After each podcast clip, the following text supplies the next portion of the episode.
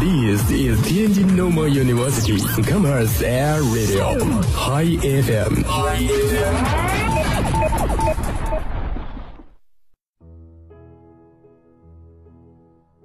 陌生的城市里会有意外的邂逅，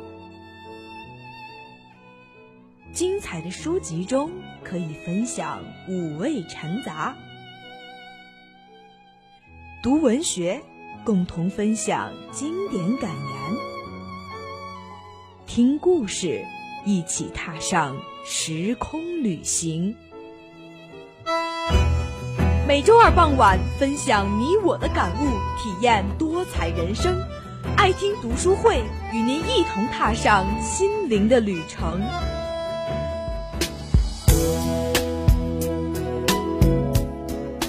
Hello，大家好，这里是天津师范大学校园广播，每周二傍晚与您一起相约的爱听读书会，我是主播弘毅。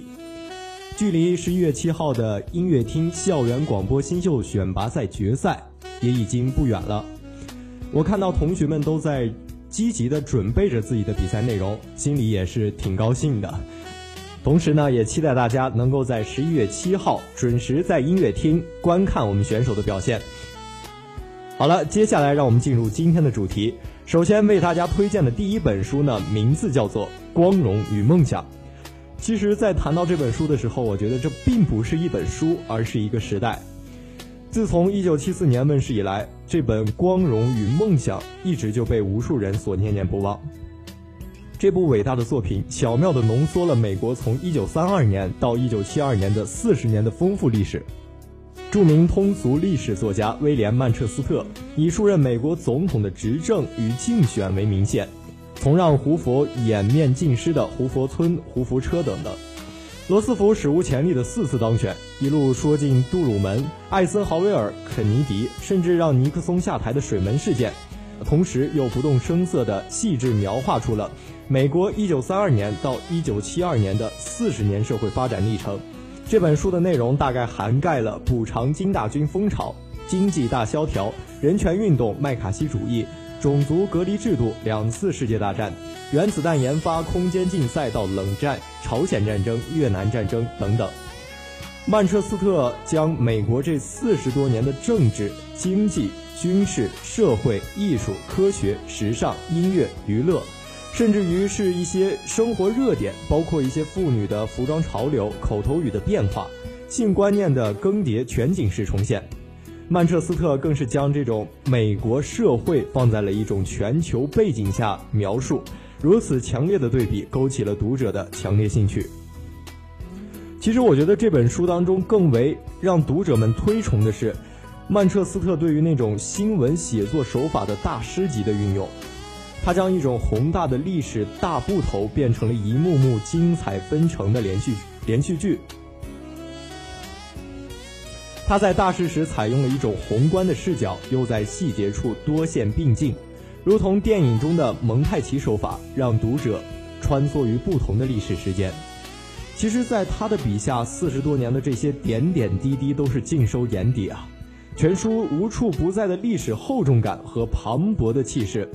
与曼彻斯特恰到好处的幽默感相结合，让那一段比较久远的历史变得立体而鲜明。其实，我觉得正是因为这样的一切，这本《光荣与梦想》才被誉为经典。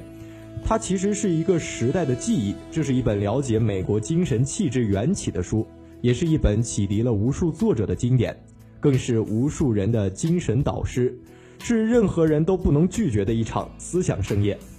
接下来，我们为大家介绍一下《光荣与梦想》这本书的作者威廉·曼彻斯特。他是一个美国著名的通俗历史作家、著名的记者，肯尼迪总统的密友，多次为其撰写讲稿。《光荣与梦想》这本书使他一举成名。《光荣与梦想》引进中国之后，影响深影响深远，成为了无数人必读的经典书之一。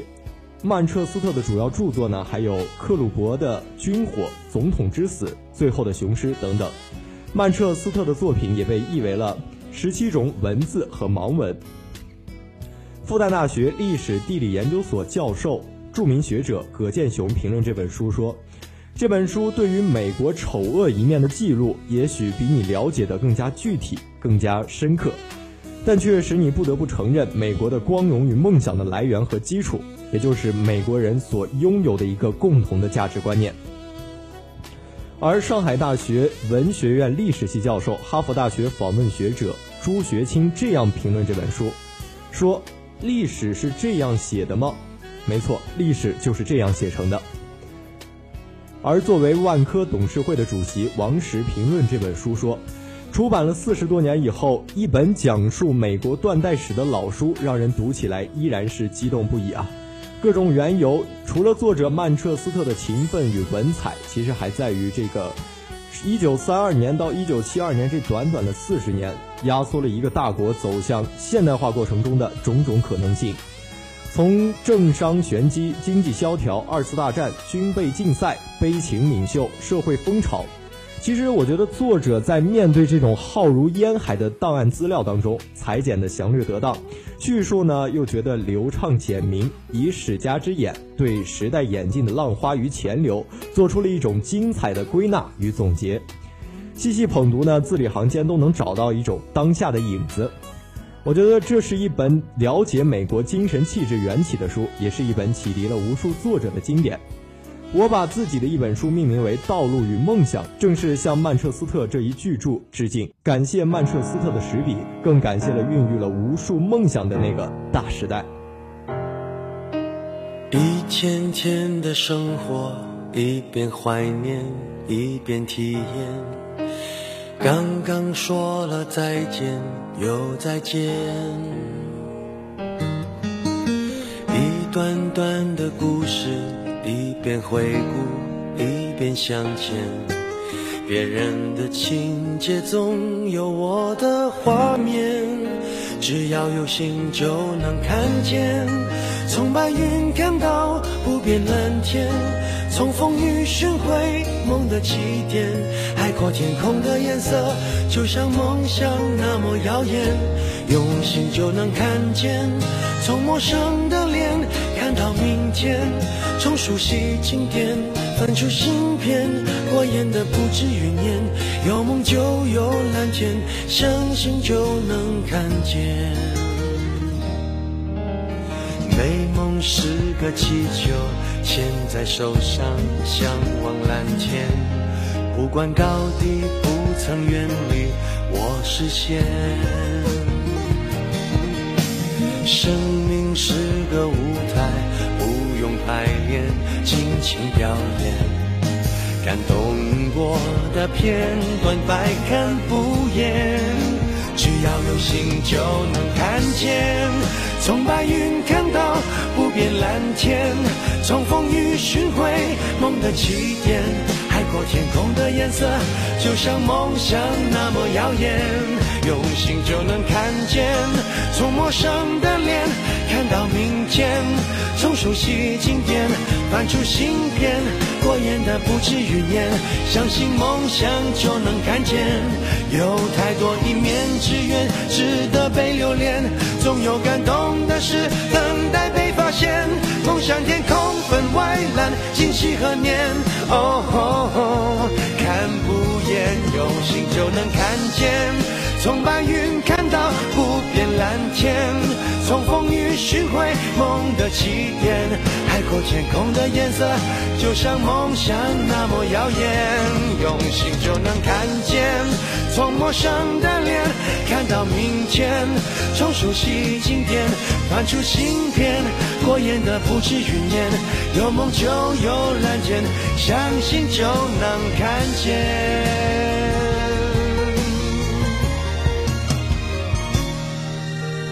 美梦是个气球，牵在手上，向往蓝天。不管高低，不曾远离我视线。梦想是个诺言，记在心上，写在面前。我从《光荣与梦想》这本书当中节选了一小段，呃，就是关于战争的一些场面描写。我希望我们能够细细的品读一下这本书。一九四三年，美军登陆意大利。从那以后，美国大兵始终在意大利蒙特卡西诺山山脚下的泥地里摸爬滚打，渴望着天气转暖，并希望尽快打出突破口。新的一年没有带来什么样的改观，德军依然占据着意大利国土面积的三分之二，其中包括着罗马。一九四四年一月二十二号，盟军企图派出一支两栖队在安齐奥登陆。迂回到敌军后方，从侧翼包抄敌军防线，但指挥部队的美国将军却软弱无能。他没有在突袭后乘胜追击，而是在海滩上就地驻扎，观察情况，直到德军元帅凯撒林率军将他们围困于海滩，安齐奥成了血淋淋的陷阱。盟军无法摆脱德军的进攻，进退不得，他们被困滩头阵地四个多月，伤亡人数不断攀升。盟军没有取得任何进展，只得充当德国狙击手的活靶子。一名记者写道：“那里的盟军就像原始人一般，挥舞木棒，或许比用机关枪更像样。常人无法想象到他们在寒冬经历了怎样的痛苦。”接下来为大家推荐的这本书呢，是一本足以让人永葆童心的不朽经典。这本书被全球亿万读者誉为最值得收藏的书，它的名字就是《小王子》。而且现在在电影院热映的小王子就是根据这本书来改编的。遥远星球上的小王子与美丽而骄傲的玫瑰吵架，负气而走。在各个星球漫游当中，小王子遇到过傲慢的国王、酒鬼、唯利是图的商人、死守教条的地理学家，最后来到了地球上，试图找到了能够治愈孤独和痛苦的良方。这个时候，他遇到了一只奇怪的狐狸。于是，奇妙而令人惊叹的事情发生了。其实，在我看来，《小王子》这本书就给人的感觉是一种透明的镜子，照出了一个荒唐的成人世界。其实，他在提醒着我们，只有爱才是最高的哲学，才是我们活下去的唯一理由。而这本《小王子》的作者安托万德·圣埃克苏佩里，他是法国文学史上一个最神奇的作家。当然呢，他同时是作为一个飞行员，而且是参加过两次世界大战，与伏尔泰、卢梭、雨果同入先贤祠。他的经典代表作《小王子》问世后，获得了一致好评，全球销量超过了两亿册，被誉为人类有史以来最佳读物。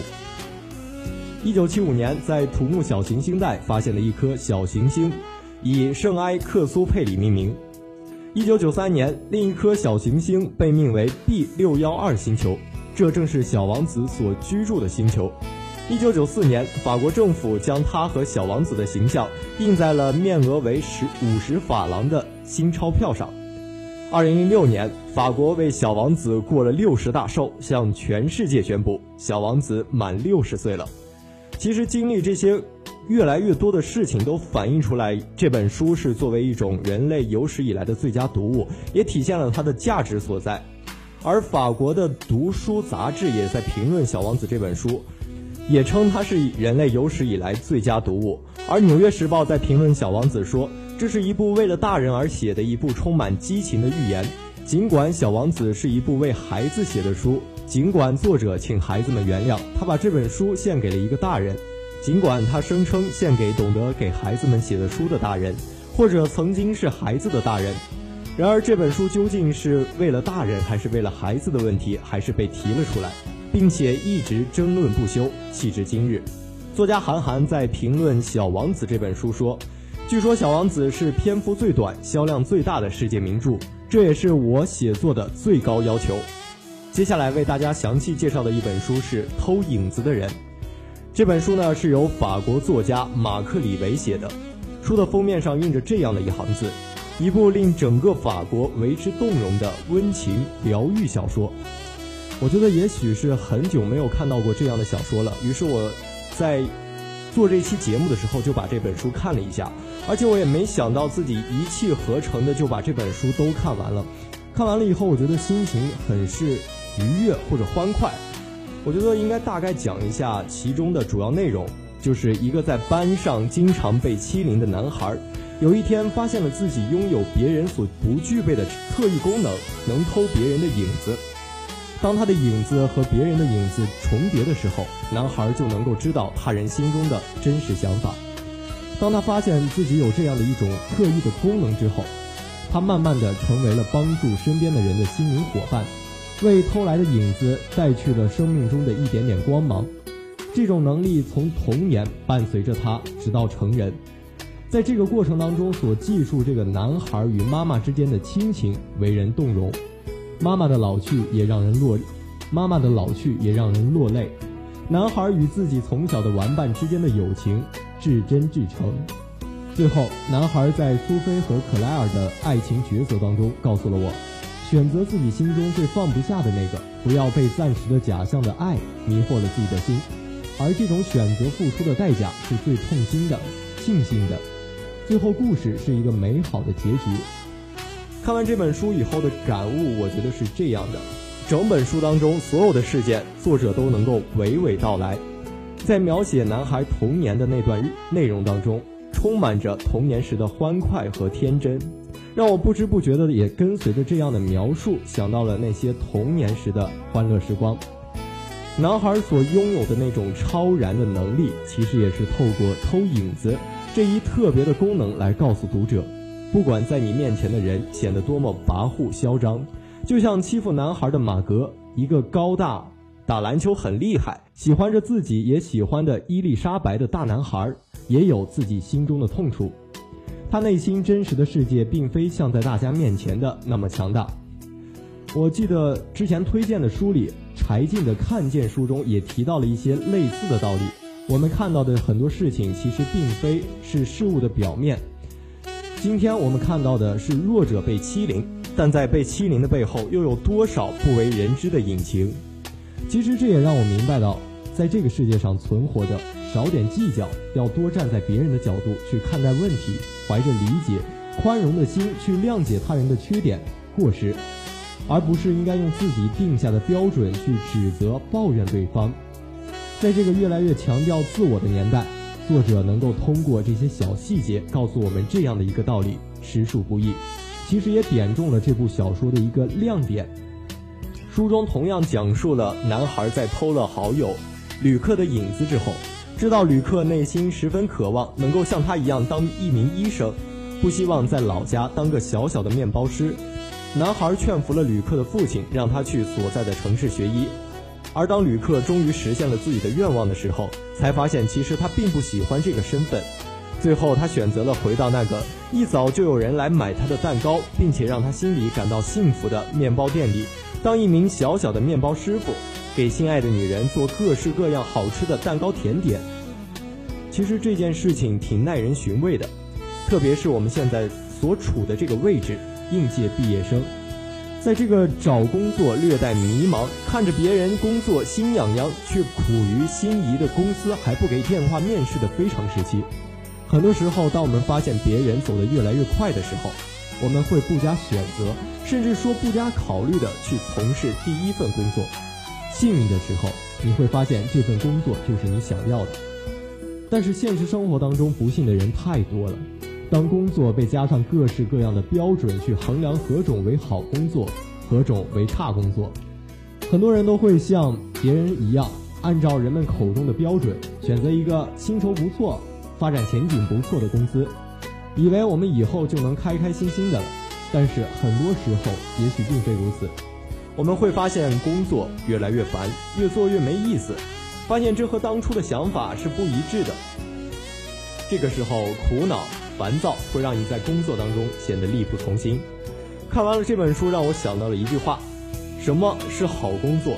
最适合你的就是好工作。可惜的是呢，我们现在最适合的究竟是什么？自己也无从而知。也许这就是一个慢慢发现、慢慢改变的过程。书中最让我印象深刻的是男孩长大后的爱情。在男孩小的时候，曾经在一个海滩上认识了一个聋哑女孩。他们在那里度过了一段美好的日子，但随着假期的结束，男孩不得不回去。女孩告诉他，他会等着他。随着时间的飞逝，男孩没再想起这个女孩，而与另一个漂亮、能力又强的女孩苏菲在一起。他相信自己是爱苏菲的，当然苏菲也是爱他的。只是最后，男孩并没有选择和苏菲在一起，而是回去实现他那个小时候的约定。最后，男孩与克莱尔终成眷属。而苏菲则与旅客结成一对儿。这个事件其实和旅客选择做回面包师有异曲同工之妙。不管工作是否体面，是否高薪，其实最适合自己的才是最对的。爱情也是如此，不是你很爱很爱他，或者说他很爱很爱你，你们就可以幸福。要获得幸福，要选择合适的那个人，寻找真正属于自己人生中的另一半，确定你真正想要的，而不是将时间浪费在不对的人身上。到现在还让我想不通的一件事就是，男孩的父亲在男孩小的时候就离开了自己和妈妈，男孩总是希望父亲能够回来看看他，或者给他写写信。他多么的渴望见到自己的父亲，当他受欺凌的时候，当他挨骂的时候。但是呢，日子一天天的过去，父亲始终都没有任何音讯。直到男孩的父亲去世后，男孩回到了自己的小阁楼里，发现了一封封信，是父亲写给自己的信。信中写着他对儿子的思念，而母亲却隐瞒了他这么多年。看到这里的时候，其实我的内心比较伤感。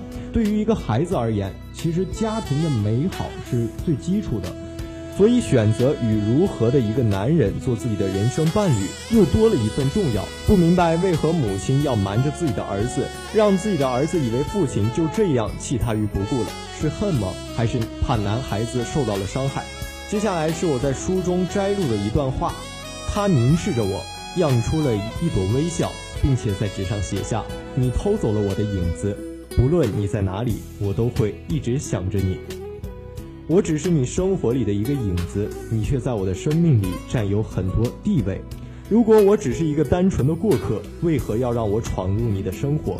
我千百万次想要离开你，但仅凭一己之力，我做不到。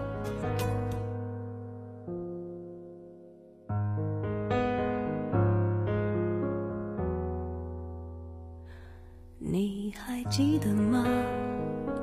记忆的炎夏，散落在风中的一整发喧哗的都已沙哑，没结果的花，未完成的牵挂，我们学会许多说法来掩饰不碰的伤疤，因为我会想起你，我还对自己。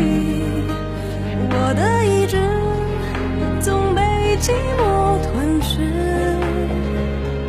因为你总会提醒，过去总不会过去，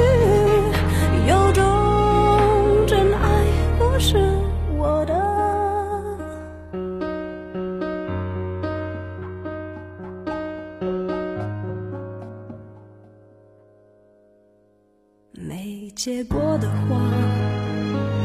未完成的牵挂，我们学会许多说法来掩饰不碰的伤疤。因为我会想起你，我害怕面对自己，我的意志总被寂寞吞噬。因为你总会提醒，过去总不会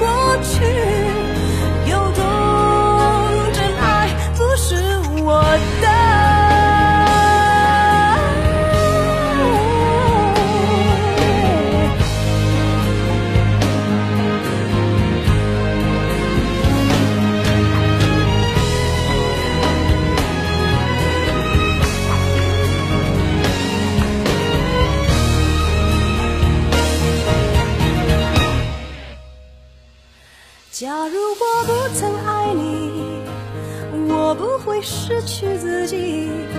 想念的刺钉住我的位置，因为你总会提醒，尽管我得到世界，有些幸福不是我的。